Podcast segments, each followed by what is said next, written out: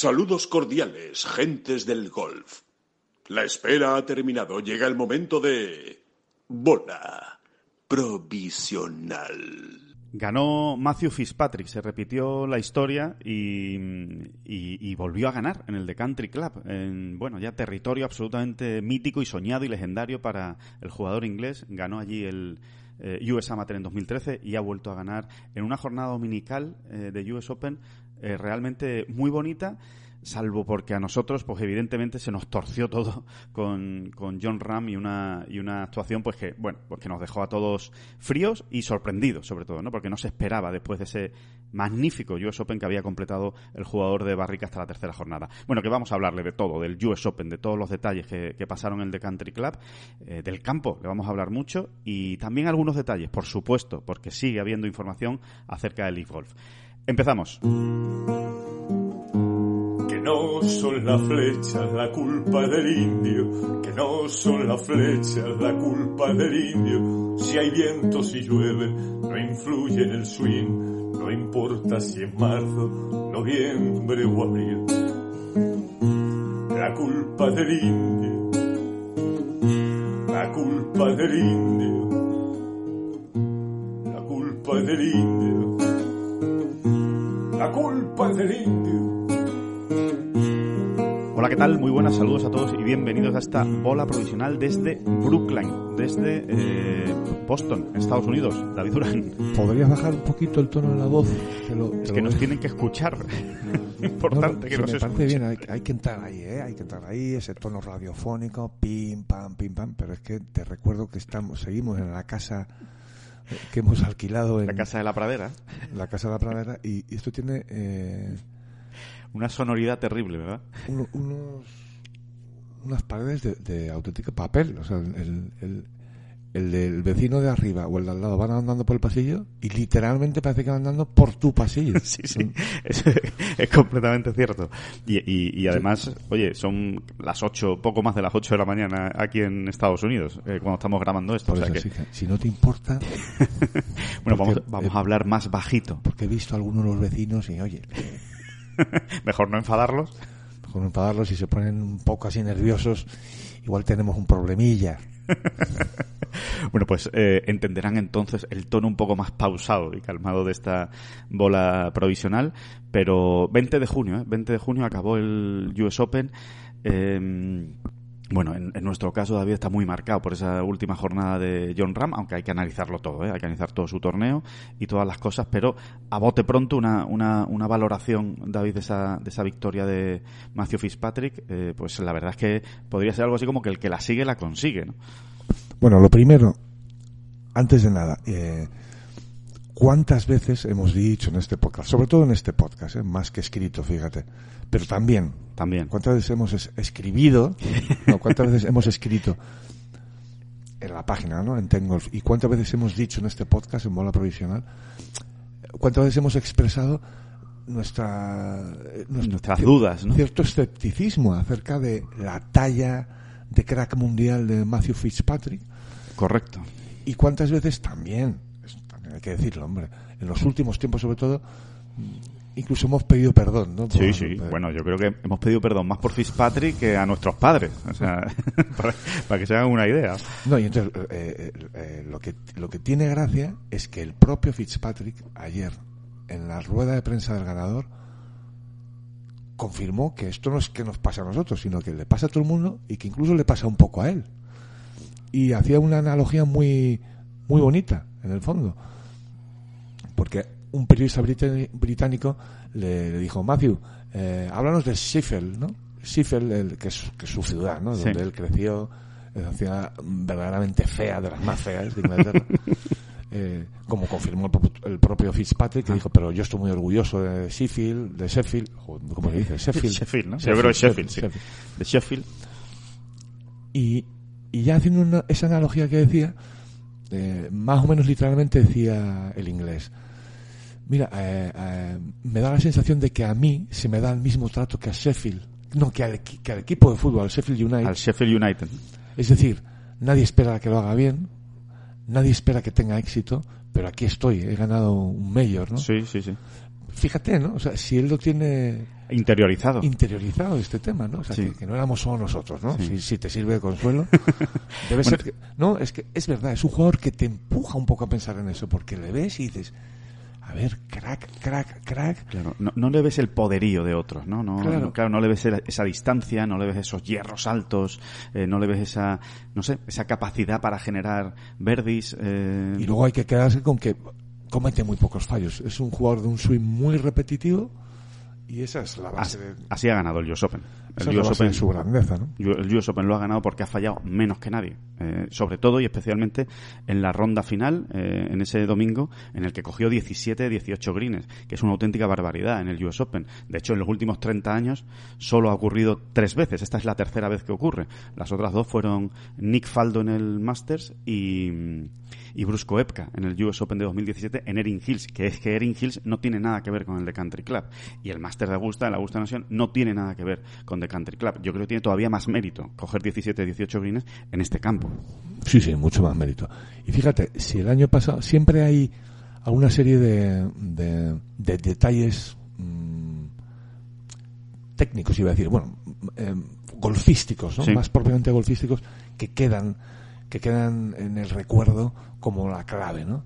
Por ejemplo, el año pasado, así consigo explicarme, hombre, hij- hijo mío, despierta. No, eh, en este sentido, todo- perfectamente. todos recordamos los dos pads finales de John en Sí. Torrey Pines, ¿no? Correcto, O sea, 17 cuando, y 18. cuando uno piensa en la victoria de John en Torrey Pines, dice, es lo primero, ¿no? Que se le viene a la cabeza, ¿no? Como acaba con dos verdis, era el primer jugador de la historia, además, si no me equivoco, que, Sí. que acababa con dos verdis El domingo del US Open para ganarlo, para ganarlo, ¿no? Bueno, pues en el caso de Fitzpatrick va a quedar en, en, en, el increíble recital de hierros que da en la parte final Sí. y que sin duda alguna le, le- le proporcionan el triunfo, pero sin duda alguna. El golpe que pega en el 15 es, es- El hierro es espectacular. Ahí hay muchos metros. Por si alguien lo vio por televisión y está un poco despistado, ahí podría tener perfectamente Fitzpatrick 200 metros, 190. Sí, y pega un hierro 5. ¿eh? Eh, ahora hablaremos también de eso de Fitzpatrick, ¿no? Y de, de, de lo fuerte que le está pegando a la bola. En el 16 pega un gran tiro, en el 17 pega un gran tiro y luego el 18, ¿no? Más el 18 pega el golpe de su vida. el O sea, golpe de su vida, que más o menos él vino a reconocer, ¿no? Que sí, que había sido el golpe de su vida. Recordemos, se va al búnker de, desde el tee, El bunker de la izquierda de la calle el búnker de la 18. izquierda, y además se le queda muy fea porque tiene un talud muy prominente delante de la bola y, y tiene que sacarse un- una, una pelota al fade, bueno, que más que fade es, es ya, ¿no? De, de- de la curva que tuvo que hacer esa bola. Un fade, vamos, Sí. un, un fade pronunciado. Un fade pronunciado. sí. Desde la arena, jugándote el US Open, Sí, sí, es un tirazo, es, un, es un, un golpe de los que valen, un grande. Y que se recordará, ¿eh, David? Se recordará como el golpe clave de ese, de ese US Open, ¿no? Igual que se hablaba de lo- del hoyo 17 de Wimet, del tal, de todo. Siempre Sí. hay un- los grandes están definidos por un tiro, ¿no? Y, y ese es el tiro que define el US Open de Fitzpatrick. Sí, absolutamente. Igual que esos dos pads los hemos visto repetidos de John infinidad de veces, Sí. ¿no? Para resumir su victoria, pues en este caso saldrá el disparo en el 18. Y después metió dos pads también muy buenos. Bueno, sí, sí. que es el del 13, que es una locura, es una absoluta locura, ese pad de Verdi de 15 metros, que, que lo celebra como no se ha visto a Fitzpatrick celebrar algo en su vida, y después, evidentemente, el pad del 15, que ya es un pad, hombre, que es de 5 metros se puede meter, pero es que es un pad clave, porque además es, como se- es cuando se pone líder en solitario. Eh, se combina ese Verdi de Fitzpatrick con el bogey de, de Zalatoris, y, es cuando prácticamente, pues, no se decide, pero casi, ¿no? El, el US Open. Hablabas de la distancia, David, de, de Fitzpatrick, ¿no? Eh, que, que- que- que es interesante, porque hemos hablado de todo, ¿no? De sus hierros, hemos hablado del pad, hemos hablado de tal, pero hay que ver la, la, la distancia de, de, de Chambó, ¿no? O sea, perdón, de Chambó, de, de Fitzpatrick. de Fitzpatrick. Chambó sí que la vemos ahora también. de Fitzpatrick comparado con toda la que se lió en su día con el tema de Chambo. Es que mi cabeza claramente va más rápido que mis palabras. Entonces lo he resumido en de Chambó, pero Bueno, sí, eh, eh, lo vamos a contar en Tengolf con, al detalle, pero, pero sí, es, es, es, es, sí, es significativo, ¿no? es significativo. Simplemente recordar que Fitzpatrick, bueno, pues que levantó alguna ampolla, un comentario que hizo cuando estaba el boom de Chambó, ¿no? Diciendo eh, o expresando su opinión de que él creía que el ganar distancia no era una habilidad. ¿no? A partir de ahí, pues hay algunas moralejas eh, y algunas curiosidades que, que, las, que podrán que las podrán leer en, en Ten Golf porque les vamos a hacer un bueno pues una, Sí, una para, no, historia para no hacernos eh, eh, autospoilers, vamos. Exactamente, para que ustedes lo vean en Ten Golf eh, perfectamente, ese, ese artículo sobre la distancia y, y Matthew Fitzpatrick. Ya como curiosidad, es- es- esto es una tontería muy gorda, ¿eh, David? Pero creo que hasta eh, físicamente Matthew Fitzpatrick le pega a ganar en The Country Club. No sé, tiene hasta un cierto parecido a Francis Ouimet. O sea, a mí me recuerda así, con la, con la cara alargada, así como un poco cara de niño. Claro, que Ouimet ganó siendo muy pequeño aquí, son las imágenes que se guardan, ¿no? Pero, no sé, me, parece, tiene cara de golfista antiguo, Fitzpatrick también. No sé, me- me- como que, que pega, que gane, que gane aquí no, no Brusco Epka, ¿no? O de Chambó. Pega, pega más un, un, un golfista de ese tipo. Has, has- dicho futbolista y, y- y te ha entendido todo el mundo. ¿eh? He dicho futbolista, sí, sí. he dicho fu, fu, que era que era al principio de futbolista, pero vamos, ¿eh? Esto es un, esto es esto es un no parar. Esto es- un gaje del oficio de si es un buen futbolista. Aparte que, sí, que esto es así. Que- Que uno ve un buen arquitecto y dice que buen, que buen, Qué buen futbolista, que buen por futbolista. Sí, sí, sí.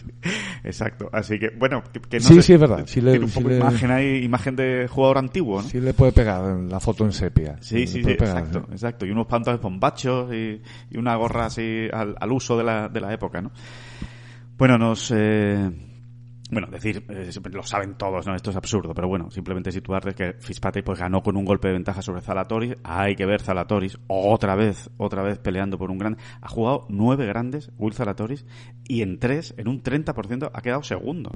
Es, una cosa increíble. Sí, sí, y en uno saliendo un desempate y en otro ayer que no sale de milagro. Bueno, y- que tuvo pat para salir al desempate. Tuvo el pat en el 18 para salir al desempate. Bueno, lo de Zalatoris es de locos. Sí, pero yo, eh, sinceramente, o sea, de- no veo ninguna maldición ahí. Lo que veo No, no. es todo lo contrario. O sea, eh, si no se hace la lectura en positivo, es que uno ya está mal, está Sí. mal ya. De la cabeza.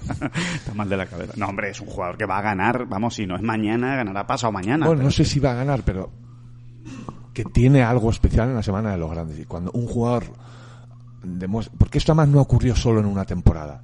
Son ya tres temporadas donde él Sí, sí. eh, está asomando la cabeza en los grandes. Es decir, eh, ya no es casualidad, algo tiene Will Zalatoris que no tienen los demás. Esto es muy sencillo. Porque no es tremendamente mejor que los demás o que los otros 25 mejores del mundo, ¿no? Porque es, él está ahí por, por méritos propios entre los 25 o 30 mejores del mundo.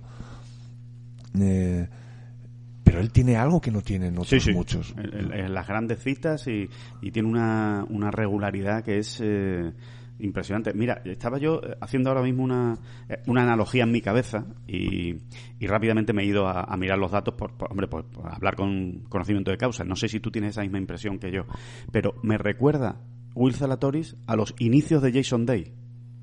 Un jugador en el que de repente en los grandes lo hacía muy bien, en todos los grandes. Y efectivamente lo estoy mirando aquí. Y en el segundo grande que juega, que es un PGA Champions, ya queda décimo. En el tercero queda segundo en el Masters. En el cuarto queda segundo en el US Open.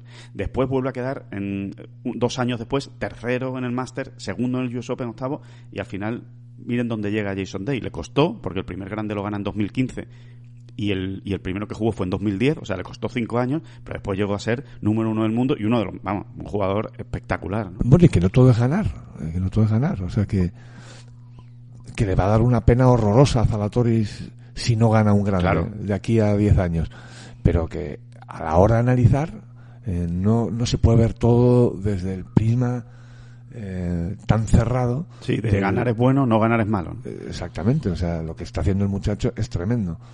Eh, insisto, tiene algo que no tienen los demás. Y ese algo es, un- es ese intangible, llámalo como quieras, de saber preparar la semana de los grandes. Y de saber dar lo mejor de uno mismo a la semana de los grandes. ¿Cómo llega hasta ahí? Pues no sé, habrá que hacer, habrá que hablar con Will, habrá que hablar con Will y que nos lo cuente, ¿no? Pero, pero es verdad, o sea, él, él tiene ese, ese, ese trabajo ya hecho o adelantado, ¿no? Y después el otro que estuvo en contention, eh, David, pues fue Scotty Scheffler, el, número uno del mundo, que se hizo una tarjeta de 67 golpes, de los mejores de los que salieron en los últimos eh, partidos, y que realmente también tuvo opciones eh, hasta el final, ¿no? Incluso, pues, patea para Verdi en el 18, que le podría haber metido en un desempate, lo que pasa que iba por delante, ¿no? En los partidos de delante, pero gran ronda final también de Scheffler, gran torneo de Scheffler, eh, falló el corte en el PGA, y lo siguiente que, ha hecho es quedar segundo en el US Open, o sea que, por si, por si quedaba alguna duda de que el muchacho se había despistado, que no, que no se ha despistado, Scheffler.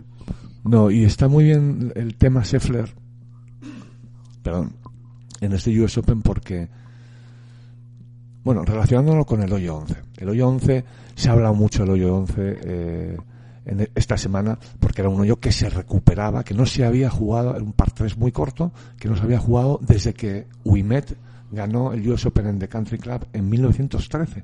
O sea, un hoyo que no se había utilizado en alta competición desde hace 110 años.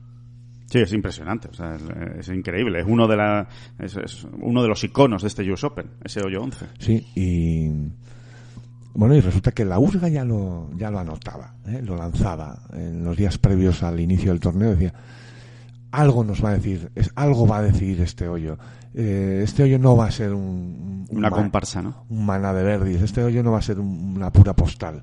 No, no, en este hoyo más de un jugador se va a ir de aquí firmando un 4 o algo o algo peor y sin terminar de entender cómo le ha ocurrido. Bueno, pues yo diría que precisamente por la distancia del, de ese hoyo 11, eh, que no eran más de... Poco más de 100 metros. Sí, bueno, sí, ciento, entre 100 y 115 metros, más o menos. Sí, sí, sí, sí. sí. Por, por la distancia, yo diría que Scotty Scheffler ha perdido en el hoyo 11 el, el sí. Sí, Doble bogey el sábado y bogey el domingo. Mm, Sí, ha perdido. más ha perdido tres, ahí, ¿no? más tres, Lo. Habrá perdido en otros muchos sitios, ¿no? Porque habrá hecho bogies en otros lados también. Pero se entiende, ¿no? Se entiende. eh, Precisamente por, por esto que estamos hablando. Este tipo de jugadores con un gap wedge en las manos. Eh, Están pensando en hacer Verdi. Están pensando en hacer Verdi. Y mínimo par. O sea, par es lo menos que se despacha, ¿no? En ese, en y ese luego no es así, ¿no? Y afortunadamente es otra demostración más de que no hacen falta o no hace falta que todos los pares tres en un US Open, ni en un US Open ni en un Nordea Master, ¿no? sean de 211 metros, sino que eh, el, el contorno de los greens, etcétera, y, y los peligros que rodean a- al green, eh, Y la tentación. Y la tentación. y el saber poner la tentación en su sitio, pues eh, dan el mismo espectáculo en un montón en un hoyo muy corto, ¿no? De hecho, eh, David, la realidad es que los pares tres más famosos del mundo, los que todo el mundo tiene grabado en su cabeza, son pares tres cortos. Porque precisamente, Sí, sí. porque precisamente son los que brindan el espectáculo, ¿no? Es decir, porque claro, si tú pones un, un par 3 de 200 metros, que sí que están muy, que son muy buenos y que algunos son maravillosos, pero al final los jugadores juegan más protegidos. Dice, bueno, centro de green, dos pads y salgo de aquí corriendo. Pero claro, si tienes como el de Pebble Beach, eh, como el de Sogras, o como el de Royal Trun, o este mismo de Country Club, pues claro, al final el jugador dice, no, no voy a tirar esa bandera si tengo 85 metros o tengo 110 metros si, si tengo un palo tan corto. Y, y eso es lo que da espectáculo también. Y lo que vale para el hoyo 11 vale para todo el campo. Sí, Un campo que, que ni por asomo llegaba a los 7.000 metros, ¿no? Pero ni por asomo, ¿no? ahora somos Eh, 6.500 más o menos, ¿no? Yo creo. Sí, más o menos. Y, y- y ahí está, ¿no? El espectáculo que se ha dado en el The Country Club. Mm, Qué campo tan... La verdad es que qué semana tan... tan... incluso emocionante, te diría, ¿no? Sí, sí, sí, bonita, Descubri- bonita en todos los descubriendo sentidos. las esquinas, y la casa de Wimed, toda la historia que es que rezuma, sale del suelo, ¿no? Paseando por esa especie de poblado que es eh, que hay en el club, ¿no? Al lado, ya lo contamos en su día, ¿no? Al lado de la casa club, pues hay otro pabelloncito, todo así de madera, muy bonito. Luego aquí hay- tienes otro pabellón de ladrillo rojo, este tan tan de Massachusetts, tan de Boston. Sí. Eh, en- Ladrillo rojo que cuando le da el sol es impresionante como, como, como luce. ¿no? y otro pabelloncito de madera. Y otro- eso es un poblado, de verdad. Es un poblado. Y uno pasea por ahí y, Y no sé, parece, eso, lo que decíamos en su día, parece que vas a cru- cruzar una, a dar la vuelta a una esquina y te vas a chocar con Jim Saracen. Exacto, que acaba de salir del vestuario, de, de cambiarse, ¿no? Sí, sí, de hecho, lo comentábamos ayer, David, ¿cómo tiene que ser este? Porque claro, imagínense lo que es una operativa de un US Open, ¿no? Y el montaje de un torneo de este tipo. Lo, lo eh, emocionante, bueno, vamos a llamarlo lo, lo- lo alucinante que tiene que ser este campo sin ningún tipo de carpa, sin todos los montajes de la, de la USGA, porque quieran que no, pues al final, o interfieren, ¿no? Que si la carpa de, de medios de comunicación, que si la carpa de hospitalidad, todo eso. Yo creo que limpias eso y, y lo que te queda es un escenario absolutamente impresionante, que impresiona ¿no? de, de- de lo que transmite. ¿no? Sí, como todos los campos, ¿eh? en cuanto le quitan Sí. las, las carpas, Es no- casi no- irreconocible. ¿no? no hacen más que ganar. Lo vimos, por desgracia lo tuvimos que ver en la de la pandemia, pandemia. ¿no? Ujú. Cómo cambiaban los campos, ¿no? Cómo cambiaba la, la foto, vamos. ¿eh? Sí, sí, totalmente. Como ya de repente se veía todo, ¿no? Y se, se ve a lo lejos la casa club y se ve tal. Y, y la verdad es que en este caso es. El de Country Club nos ha ganado, David. Oye, hay un gran debate, David, precisamente, si quieres hablamos del de Country Club y luego ya hablamos de John, ¿no? Nos centramos en, en el US Open de John Ram y de los otros dos españoles. Hay un gran debate, o llamamos, sí, o iniciativa eh, aquí en Estados Unidos, tanto entre los jugadores como los medios de comunicación, de meter el de Country Club en la rotación del, del US Bueno, hay que decir que el, que el US Open no tiene rotación como tal. O sea, eso para empezar, ¿no? Pero hay campos sí- que repiten. Exacto. Pero, eh, pero hay campos que entran Sí. en una rotación. eh, eh, Está bien aclarado, David, que no es como el British Open. El British Open sí que tiene una rotación. Va Claro. por los mismos campos y, siempre. y entrar en la rotación del British es imposible, como quien dice, ¿no? Hay una serie de campos y Parece que Porras se, está, se, se ha metido, parece, ¿eh? pero, pero nadie lo da por seguro. Nadie ha dicho Porras ya Claro, está dentro de Porras la se rotación. jugó en los años 40, 50, no me acuerdo bien, los 50 creo. Sí. Y, y- y le, costó, le costó 60 y tantos, muchos años volver a entrar, ¿no? Eh, no, pero es verdad, tienes razón. De hecho, la USGA quiere ir, Quiere retomar eso, sí. quiere, quiere ir mm, eh, organizando algo parecido a una rotación, aunque siempre metiendo sorpresitas tipo Erin Hills, tipo Chambers Bay. Da la sensación de que no salieron muy contentos No. de estos dos experimentos. Es verdad. Eh, les, hombre, estuvo bien el campo, pero eh, mm, yo No le- creo que hubo un momento en el que la USGA se ha reunido consigo misma y ha dicho "¿Por- ¿y por qué no explotamos mejor las joyas, ¿no? las joyas que hay en este país, ¿no? más antiguas? Evidentemente están, se están haciendo otras joyas increíbles que, que, que- que en su día tendrán su solera y ya veremos, ¿no? Claro, pero a día de hoy les falta esa historia, ¿no? Les falta esa tradición. Claro. Y, y sí, bueno, lo hemos visto con, con el Country Club y es casi unánime, unánime ¿no?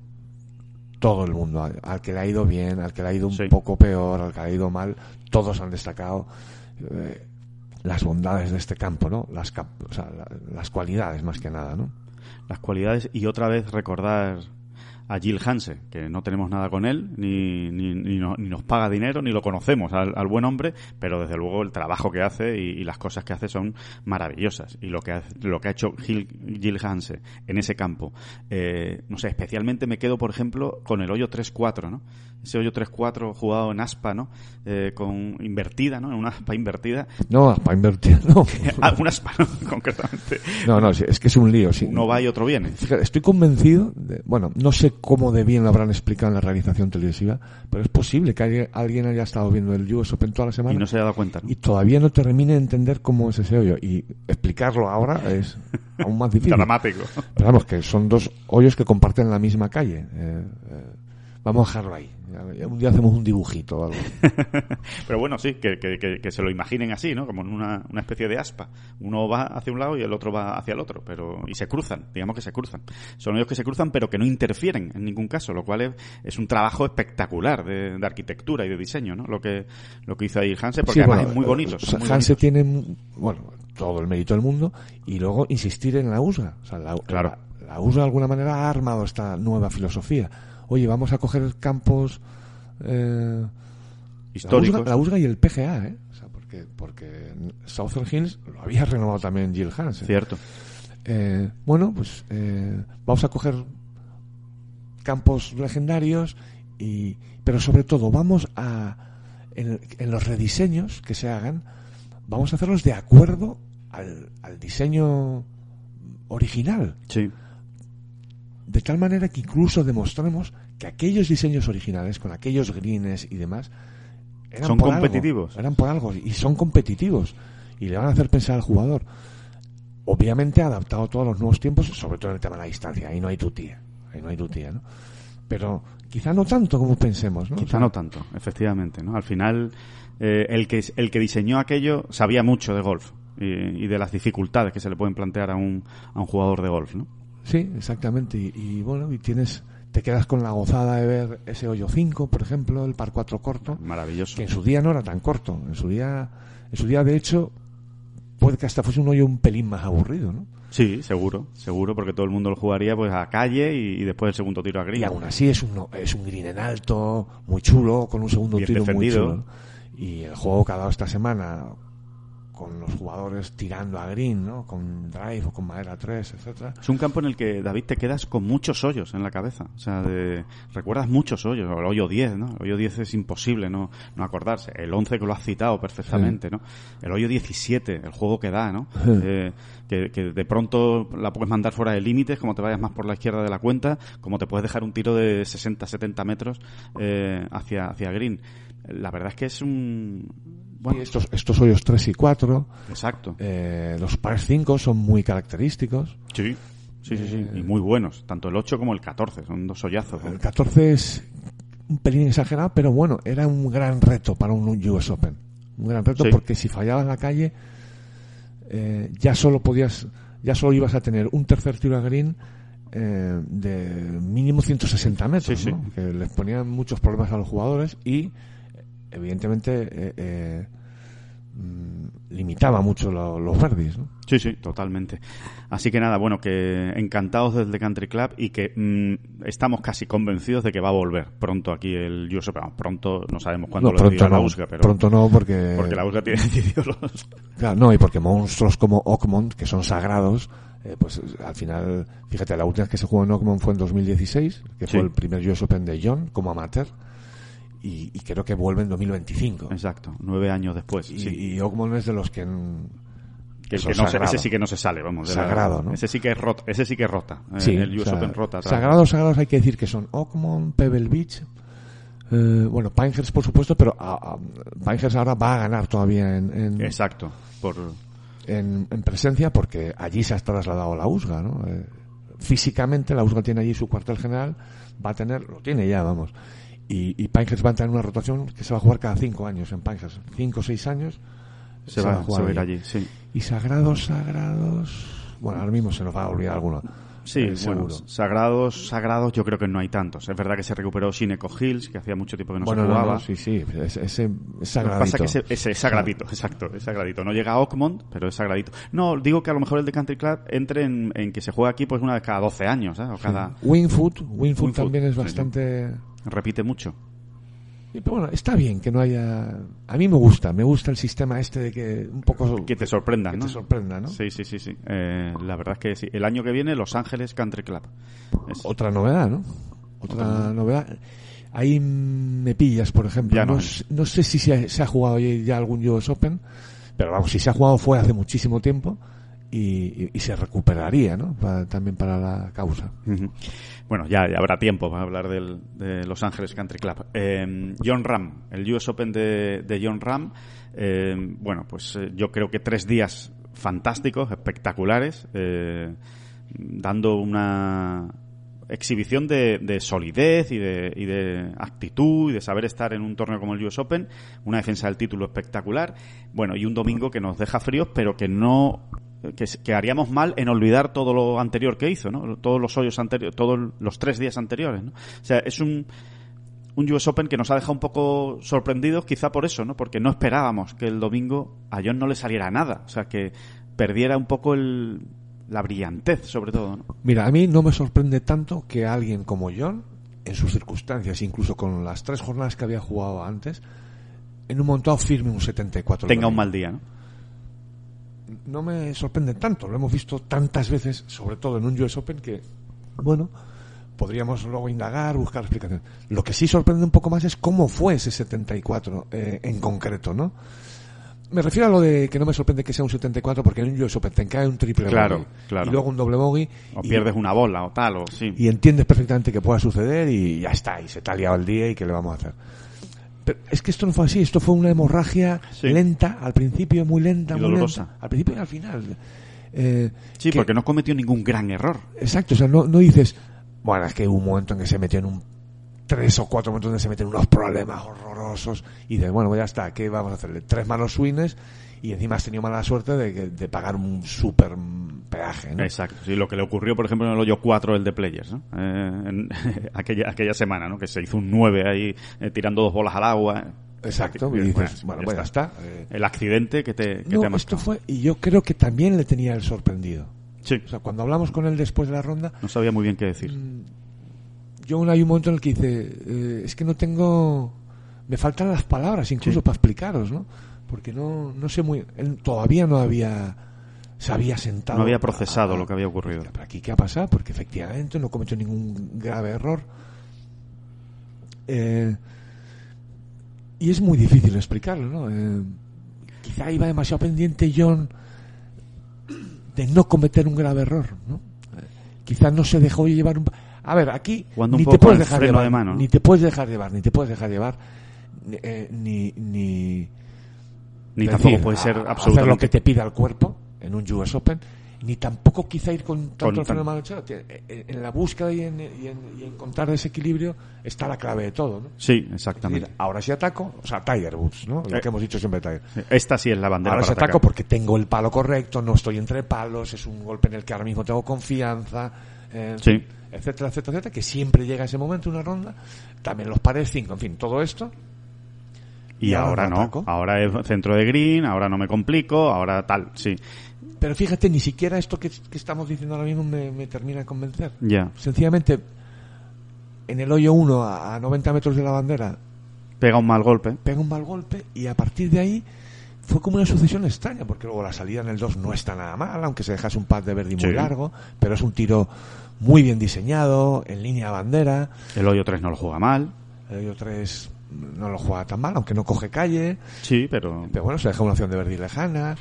En el hoyo 4 se, se queda un poco lejos de la después de una buena salida. tampoco estaba siendo, ¿no? Sí, sí, sí, no, no estaba haciendo mal. Después ya llega el hoyo 5, que ahí es el primer tropiezo, yo creo que importante, y a lo mejor el que le hace cambiar un poco la marcha ¿no? de, Sí. de las cosas, ¿no? Porque eh, él lo había jugado muy bien todos los días, ese hoyo 5, le había sacado mucho partido, y de repente no le, no le termina de abrir esa bola, que la tira por la izquierda para que le abra, acaba en el RAF y acaba con un bogey feo. Bogey feo por, por, sobre todo por el, por el chip, ¿no? El tercer golpe, ¿no? Que pega en ese, en ese hoyo que no es, eh, no es muy fino. Sí, y ese chip nos lleva a un comentario. eh, luego las sensaciones de los jugadores muchas veces son otras y hay, hay que darles credibilidad a las sensaciones de los jugadores, pero uno tiene que contar también lo que ve desde fuera. A mí me da la sensación de que John es, esa esa ligera o no tan ligera hemorragia que hemos dicho, Sí. ¿no? Que, que se le iba escapando el US Open así como poquito a poco sin conseguir cerrar la herida, yo la achaco al, al juego corto. Eh, ese es el primer chip que no parecía de una complicación bestial, ¿no? Sí, sí, sí, sí. donde se complica un poco la vida con el juego corto. Me parece que a mí en el hoyo 8, el primer par 5, donde hace bogey también, también se complica la Lo vida. mismo. O por, más que complicarse la vida, no consigue arreglarse la vida, ¿no? O sea, Exacto, después- no consigue que el juego corto le eche una mano, ¿no? Efectivamente, no consigue mantenerse dentro del torneo gracias al juego corto. Exacto, ¿no? Que eso hemos dicho que en un US Open, en todos los torneos, ¿no? Pero en un US Open va a ser importante. Incluso en el hoyo 13 también, un poco, ¿no? Y esos bogies que le iban quitando la vida, ¿no? O sea, que le iban quitando las opciones, todos son muy achacables al juego corto. Sí, O, o, o- o viéndolo desde el otro punto de vista, como acabamos de decir, o, todos los pudo haber librado con un gran juego corto. Mira, vamos, vamos a recordar la frase que decía precisamente Ram antes de empezar en la previa del US Open. ¿Te acuerdas cuando habló de Eduardo Celles? Y dice, Eduardo Celles, mi profesor de toda la vida y tal cual, dice que el juego corto es el hospital, donde, donde puedes eh, curar una vuelta, ¿no? O, o un mal golpe o un, o un mal hoyo. Pues digamos que... Sí, o una mala época en tu golf, ¿no? Exactamente, pues digamos que el, que el hospital ayer estuvo cerrado. Eh, no, no, no, no, no, no, le, no, le, no le salió a, eh, a John. Y eso se unió, evidentemente, también a que no estuvo especialmente brillante con los tiros a green, con lo cual le costó dejarse opciones de ver. Claro, si no estás absolutamente brillante con los tiros a green, es tu juego corto quien te tiene que tienes sacar que ir del lío, ¿no? manteniéndote, claro, te tienes que ir Es- manteniendo. tienes que irte manteniendo hasta que llegue ese momento, ¿no? De decir, mira, El por tirazo. fin me ha entrado un pato, ¿no? O, o un puro que metes. Exacto, o un puro. Mira, y, y ya ha cambiado.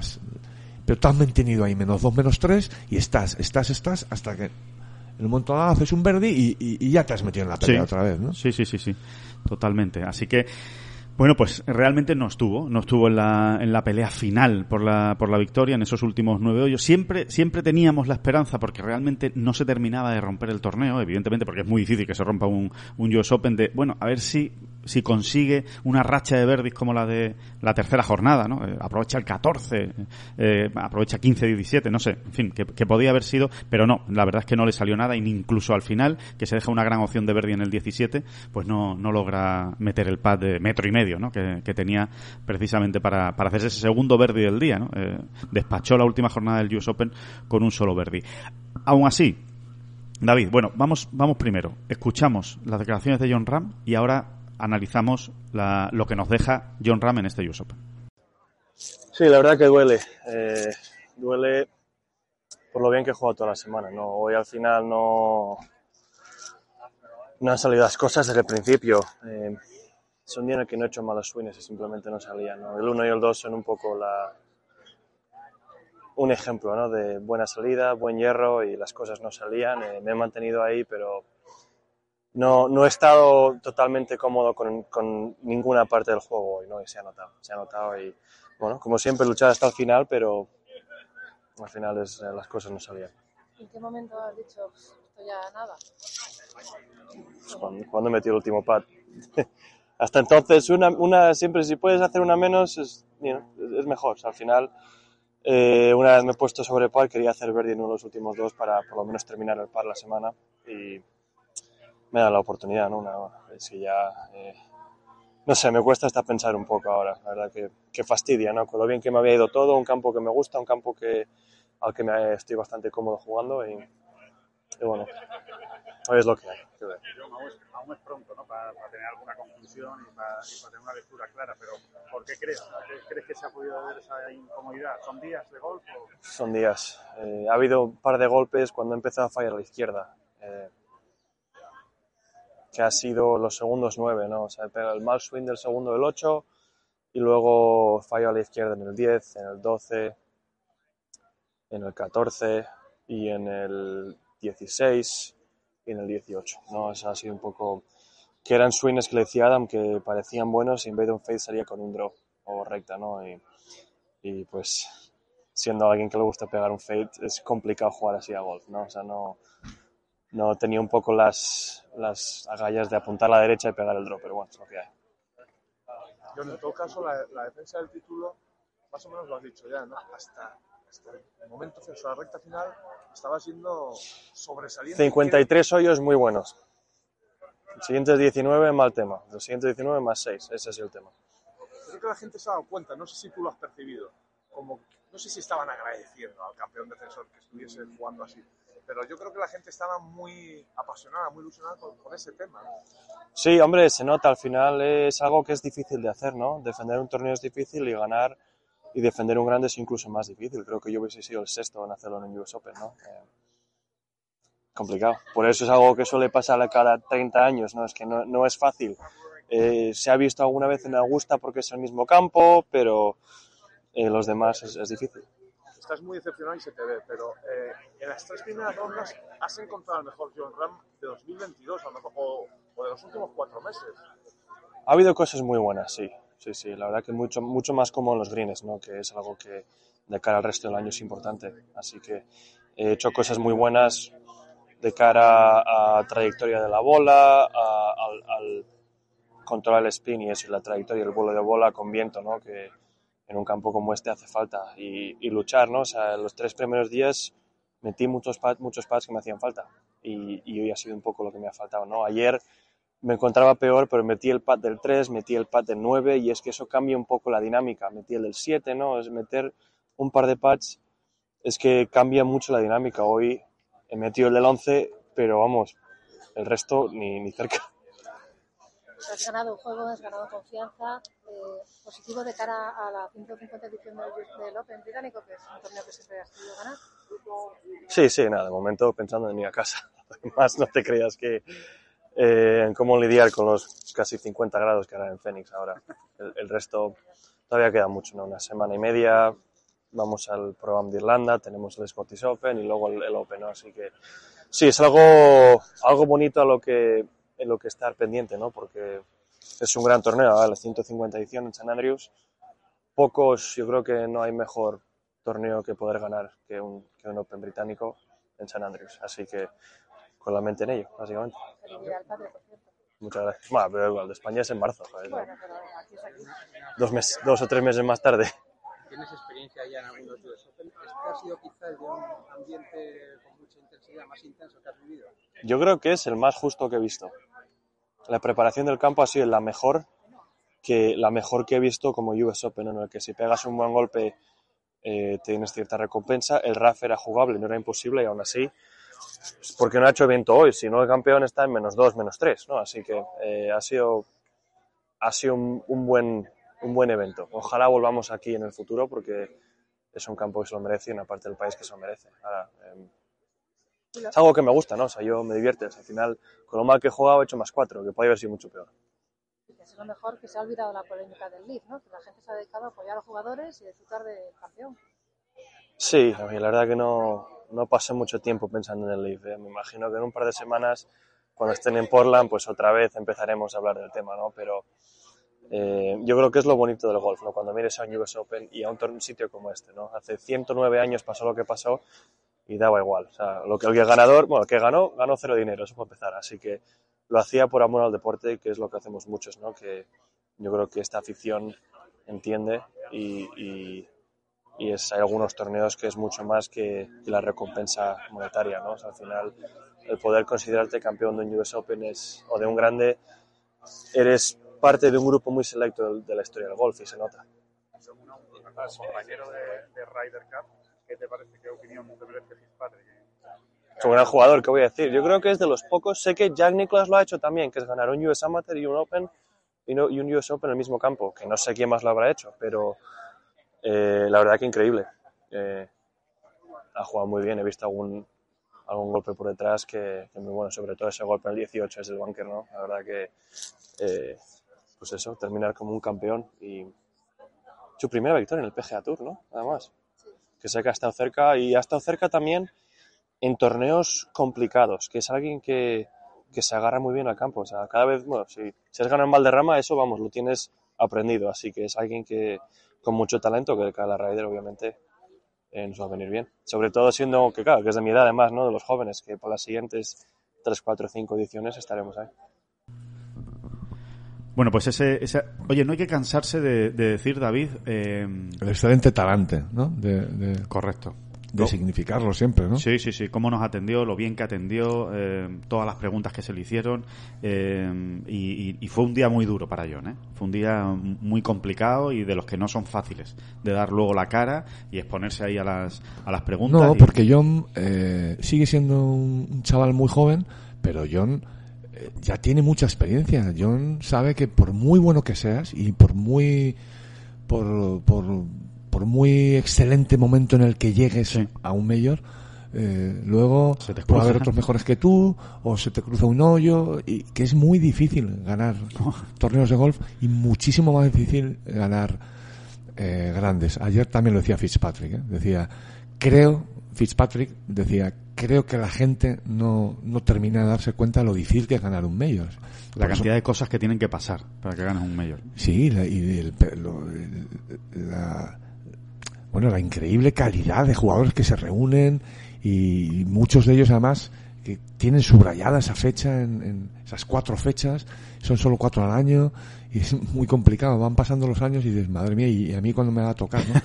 Y John eso ya lo sabe, John ya lo ha vivido, eh, eso, ¿no? Eh, ya tiene esa experiencia más que cogida. De, de- eh, y claro, eh, no es tan sencillo estar a un golpe, salir el domingo a un golpe del líder en un medio. No, no, no, no es nada. Puedes, puedes estar jugando el golf de tu vida y aún así verte a cinco golpes de los líderes, ¿no? Totalmente. Hay, hay muchos jugadores que les pasa. ¿no?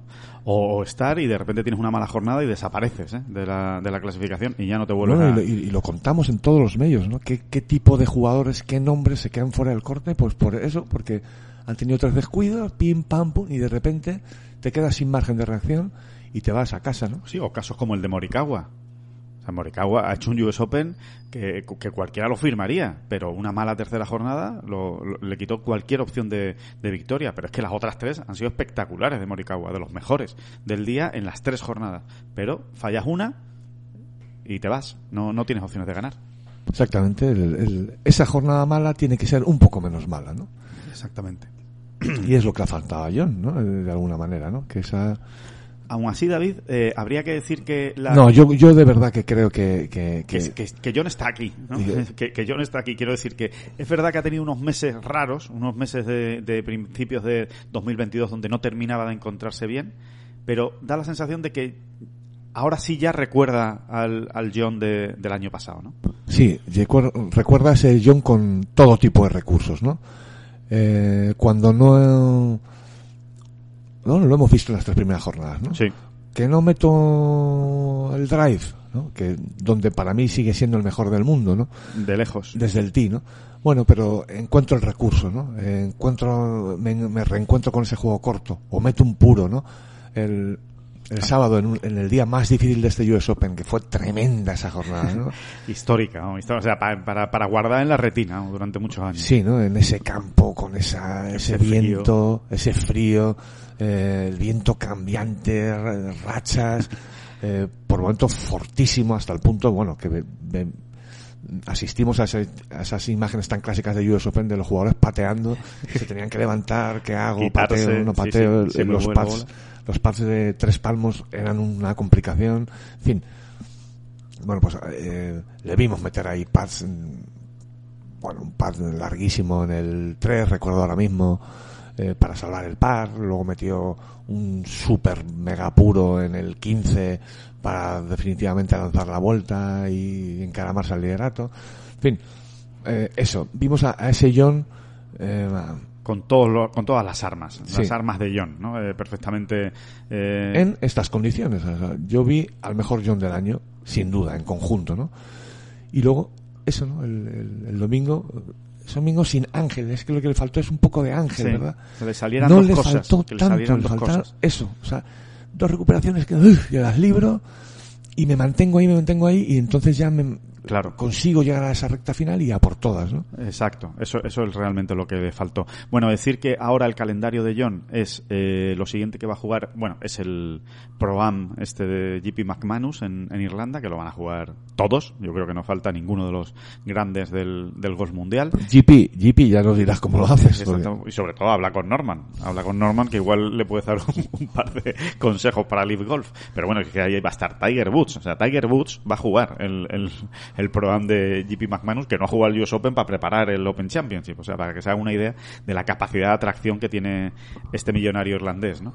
Y, y después juega el Scottish Open, eh, y el British Open. Esos son los tres siguientes torneos que va a jugar. Eh, Bueno, el Ram. no es un torneo. Bueno, no es un torneo, pero creo que se va a dar hasta por televisión. O sea, que va a ser casi, casi un torneo, pero tienes razón. No, no, no es un torneo. No saldrán a tiro, ¿no?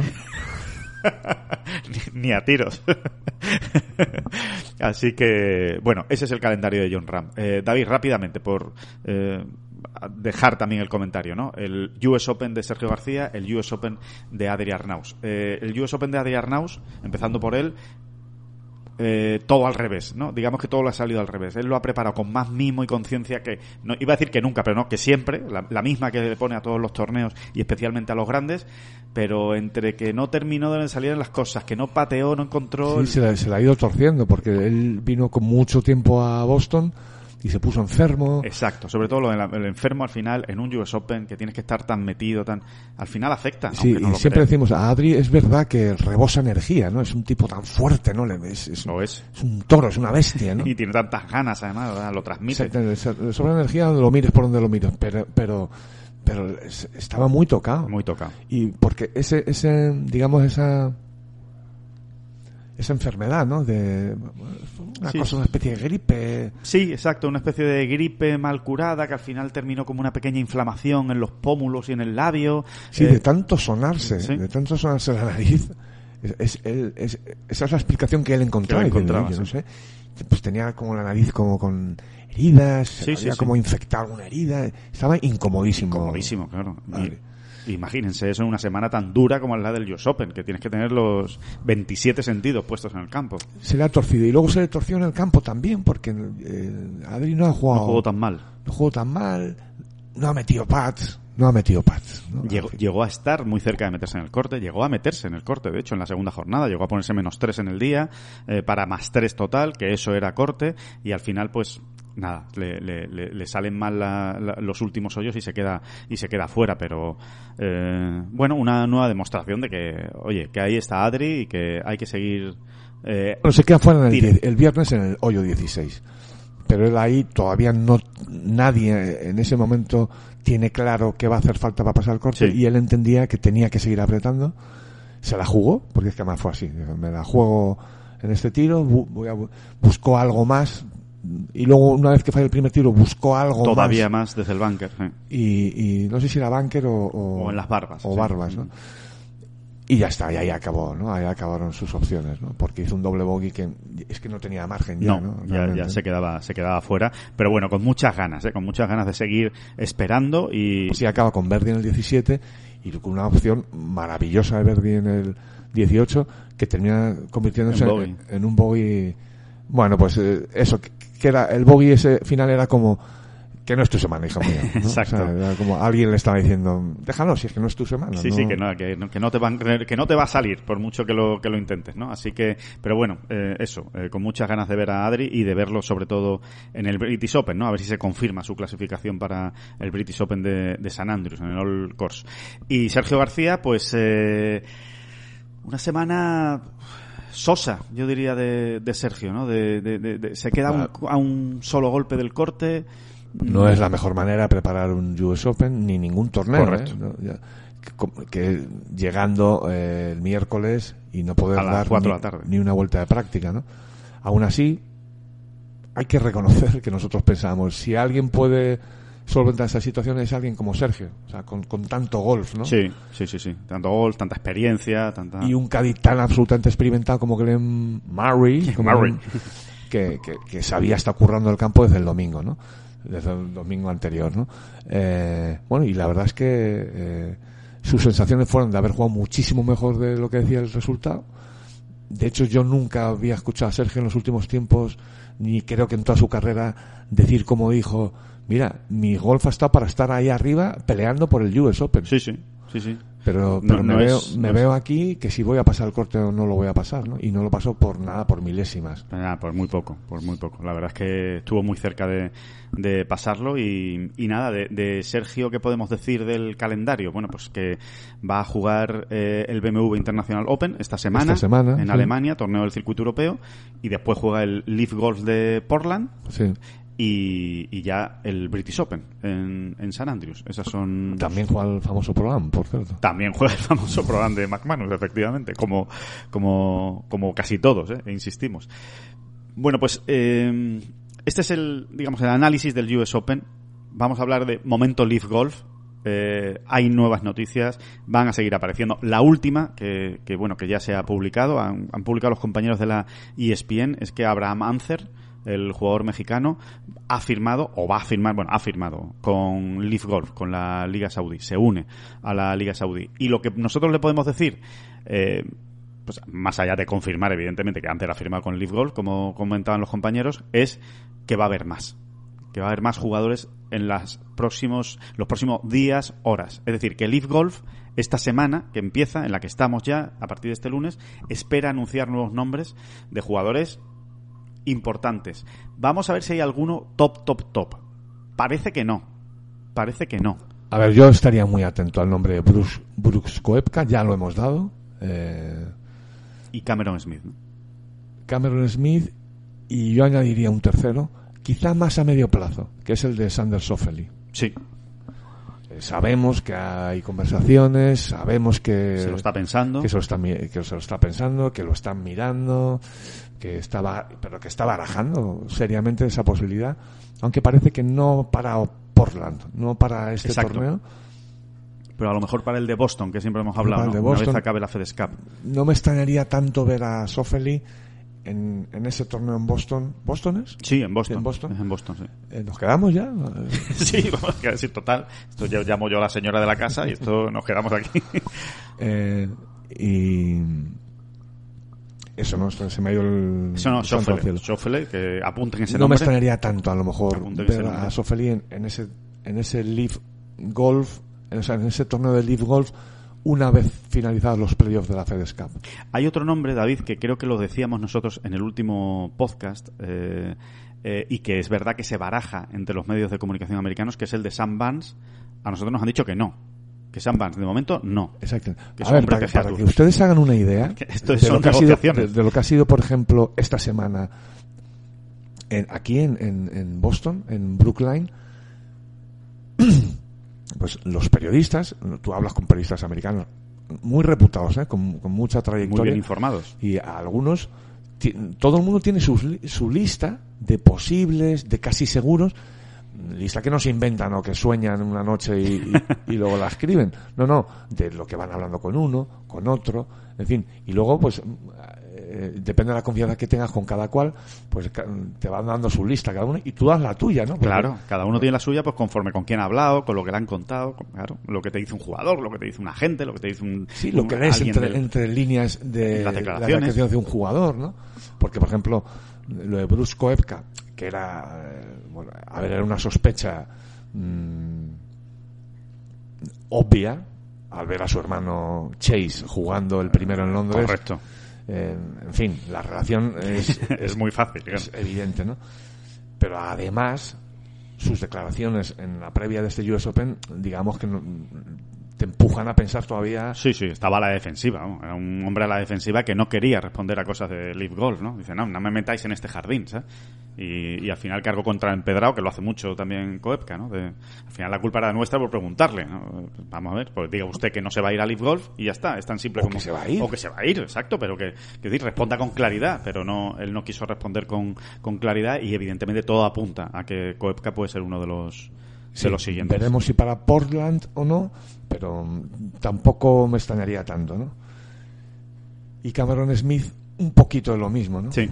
Y si además le añades eh, que es australiano y Conexión Norman. conexión Norman y demás, bueno, pues y el tipo de jugador que es, ¿eh? es un jugador al que no le gusta jugar mucho Sí, sí, sí, juega muy poco, sí, sí. y en fin, Sí, es un, es un nombre que, que lo- bueno, que lo apunten ahí, que, que tiene, que tiene toda la pinta, pero que va a haber más. O sea, que va a haber más y que, y Pero, que- Ro- pero está muy bien que lo trajeses a, a colación, porque efectivamente en algunas de esas listas aparecía el nombre de Sam Barnes. Y, y a nosotros nos.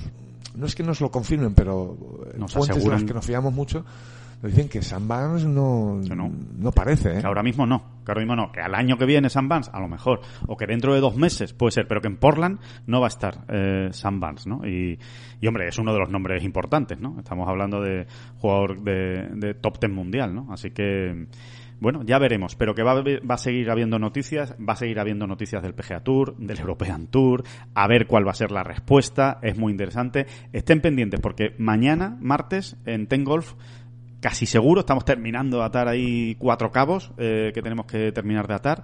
Eh, casi con toda seguridad publicaremos una cosa, una información muy interesante de lo que se está cociendo, Esto no es que seamos nosotros unos cucos, que por otro lado lo somos a veces. cebando, ¿no? Ahí cebando. Cebando y tal. Lean ustedes Tengol y ya si se, sus- se- se suscriben. Si, si- si suscriben. Si su, su- suscriben, ni te cuento. No, no, es que, es que estamos terminando de atar esa información, ¿no? Para, porque es muy, bueno, ya la verán ustedes. Muy jugosa. Es muy jugosa, delicada hasta cierto punto y hay que atarla, hay que atarla bien, pero en un sentido u en otro va a haber, va a haber información que dar y, y va a estar muy interesante y tiene que ver, eh, bueno, pues con todas las conexiones ahora mismo, sobre todo tiene que ver con la situación del European Tour Exactamente. en toda esta movida, ¿no? Eh, que de momento ha sido de eh, comparsa eh, un poco Sí, como que no sobrepasada por los acontecimientos. Eso, como que no me entero de nada, como no sé qué está pasando aquí. No sé muy bien cómo actuar, para arriba, para abajo.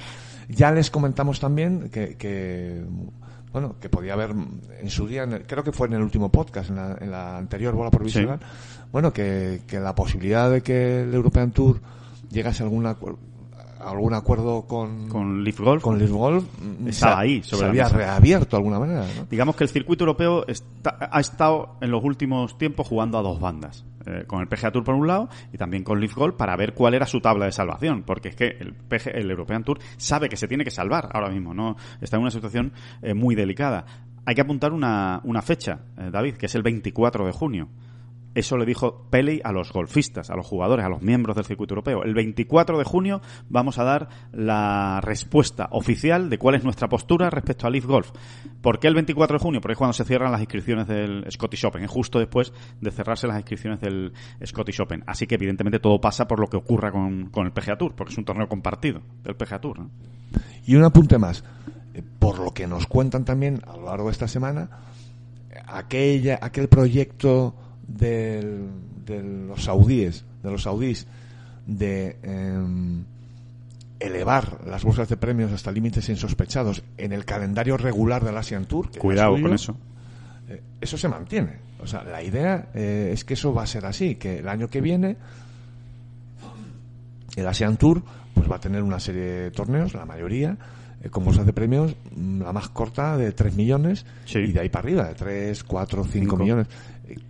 Obviamente eso es, eso es un ataque frontal al, Al un ataque Tour. frontal al European Tour, ¿no? Porque Bueno, un ataque así, de, de- una, una competencia eh, brutal, Exacto, directa. o sea, una- una- un ataque legítimo. Sí, lógicamente, exacto. ¿no? Sí, sí. Exacto, es un circuito al que le llega dinero, eh, lo va a invertir en los jugadores y los jugadores encantados en ese sentido, porque se les abre otra puerta, eh, otra posibilidad de poder jugar en el, en el Asian Tour, ¿no? Yo creo que podríamos también aprovechar para dar nuestra opinión acerca de un tema un poco escabroso, ¿no? Eh, o, o- o un tema, sí, vamos a dejarlo en escabroso, delicado también, ¿no? Y es el tinte que está tomando en Estados Unidos la defensa del PGA Tour, Sí. ¿no? Mm, No creo, fíjate, ni siquiera que sea, eh, bueno, no, iba a decir que no es, que no es, eh, que no es una defensa que haya diseñado el propio PGA Tour, pero desde luego si no lo ha diseñado se ha apuntado. Exactamente. Y es el de todo el tema de, Del 11S, ¿no? del 11S y, y, bueno y de, y- y de eso no del régimen que hay en Arabia Saudí eh, etcétera Mm, yo es que no termino de verlo claro Alejandro que haya que tirar por ahí la porque efectivamente creo que eso tiene algunos ramalazos eh, hipócritas Sí. lo digo de verdad. O sea, entiendo, entiendo parte del razonamiento. Es decir, ¿cómo os vais a ir, ¿no? En este caso, diciéndoselo a los jugadores, ¿cómo os vais a ir a un proyecto que está financiado al 100% por un régimen, directamente por un régimen Relacionado con... eh, donde, donde eh, se atenta contra los derechos humanos, la libertad de las personas, la libertad religiosa, eh, en fin. eh, el- Sí, sí, eh, to- todo, ¿no? Todo lo que sabemos, ¿no? De- del régimen saudí. Exactamente. Mm, y yo ahí eh, entiendo también la defensa que ha hecho Greg Norman. ¿Qué quieres que te diga? No, creo que es el, el- el- eh, creo que es el argumento en el que más razón le doy a Greg Norman cuando... ¿Qué ha dicho Greg Norman? Greg Norman ha dicho, señores, que hay una serie de sponsors del PGA Tour que ellos han hecho la suma, parece ser, o alguien se la ha pasado, que mantienen negocios con, con Arabia Saudí por valor de 40.000 millones de dólares anualmente. Y son patrocinadores del PGA y Tour. son patrocinadores del PGA Tour. Y fíjate, yo ahí mm, me muevo, o sea, no, no sé muy bien. ¿Dónde hacer la Yo raya, no? Yo creo que hay que ser, en ese sentido hay que ser muy honestos. ¿Dónde hacer la raya? Claro. Porque puestos a hacer la raya, yo soy de los que, por ejemplo, la hacen ya muy abajo, ¿eh? O sea, dice, mira, si tú de verdad quieres hacerle la raya a todos estos, eh, a todas estas eh, estados, Sí, a estos regímenes, ¿no? a estos regímenes, eh, la haces. Pero no, aquí sí, pero aquí no. Claro. Esto me interesa, esto no me interesa. Sí. ¿Cuántos muertos o no muertos tiene que haber para que yo haga la raya, no? Exacto. También, eh, eh, insisto, es un tema muy delicado, son aguas muy procelosas porque es una absoluta verdad que el 11S eh, ocurrió donde Ocurrió, ocurrió, sí, sí, sí. y duele y escuece más donde duele y escuece, que es en Estados Unidos. Claro, claro. Entonces, tampoco no... eh, no- Y es no- un tema muy muy delicado. O sea, no, no estamos hablando ya de inversiones Claro. en empresas, estamos hablando de muertos. Es un tema- De muchos muertos. Claro, es un tema que al final, con todos los muertos que hubo en el 11S, es que eh, casi no hay familia que, aunque sea en, segunda, tercera o cuarta fila, no tenga alguien conocido o familiar directo o lo que fuera que muriera allí, ¿no? O que lo pasara fatal, ¿no? O que viviera una experiencia, experiencia absolutamente traumática Horrible. que ha marcado su vida, ¿no? Eh, entonces también vamos a tener cuidado con esto a la hora de opinar nosotros desde fuera. Claro. Sí, Quiero sí, que- sí. quiero que No, porque sepan- no tenemos la misma sensibilidad que, que tienen aquí, evidentemente. Exactamente. Todos los que nos escuchan, eh, me gusta, nos gustaría, ¿no, Alejandro, que supieran eso, en qué aguas te mueves cuando hablas de esto, porque es muy complicado. Es muy complicado, es muy complicado. La, la, la, la postura, digamos, a tomar es muy difícil, es muy difícil cuando eh, metemos ya todo Claro, este entonces, tipo de... de alguna manera estás diciendo, ah, tú ves ahí ramalazos hipócritas, pero por otro lado estás diciendo, es que aquí el tema emocional está, eh, la sensibilidad está a flor de piel y, y, y de, a lo mejor ellos no consideran que están siendo hipócritas, ¿no? Y Claro. Es muy complejo. Yo, yo creo que cada uno tiene que sacar sus propias conclusiones en este caso. Ahí no le vamos a ayudar. Que Yo cada uno tome su decisión de... de- Ese es el escenario, ¿no? Y, y es complejo. Sí, sí. Es muy complejo. Es muy complejo. Pero bueno, le seguiremos hablando de, de Leaf Golf en las próximas semanas, en los próximos días y, y insistimos, ¿eh? permanezcan atentos porque publicaremos información interesante en, los próximos, las próximas horas en Tengolf. Eh, por último, por acabar, que no todo es US Open y que siempre la, la tenemos ahí en un rinconcito y nos acordamos mucho de ella. Eh, Carlota Ciganda, quinto puesto en el Mayor LPGA Classic esta semana, el torneo del LPGA Tour. Destacar el quinto puesto, por supuesto, de cuatro rondas, tres muy buenas de Carlota, una tercera mala que es lo que le ha impedido realmente luchar por la victoria, pero gran torneo de Carlota y sobre todo una tendencia. Hay una tendencia en el juego de Carlota. Fue quinta en la Founders Cup, después eh, fue decimoctava en el siguiente torneo, entre las 30 primeras en el siguiente y ahora otra vez quinta. Está en un buen momento y además en un momento de la temporada importante, porque todavía quedan tres grandes por delante eh, a disputar y, y empieza a transmitir muy buenas vibraciones eh, Carlota de lo que de lo que viene por delante. Así que allí va este, este recuerdo, este reconocimiento. Que nosotros en el Open de España, del que se ha hablado también mucho, eh, pensábamos que esta tendencia iba a llegar antes. Bueno, que llegue cuando llegue, pero si llega este año ya será cosa buena, ¿no? Y vamos a ver si Carlota nos, nos ofrece una segunda mitad de 2022 mucho más efervescente, ¿no? Ojalá. Pues nada, que nos vamos. Que un paseito por Boston, una vueltecita. Sí, sí, algo, algo se va a hacer. Algo se va a hacer, hombre, que, que el avión sale muy tarde hoy hacia, hacia la península ibérica. Que muchas gracias eh, a todos por escuchar esta bola provisional y volvemos el próximo jueves eh, para contarles eh, más cosas. Muchas gracias, David Durán. Venga, usted. Que no son las flechas la culpa del indio, que no son las flechas la culpa del indio. Si hay viento, si llueve, no influye en el swing, no importa si es marzo, noviembre o abril. La culpa del indio, la culpa del indio, la culpa del indio, la culpa del indio.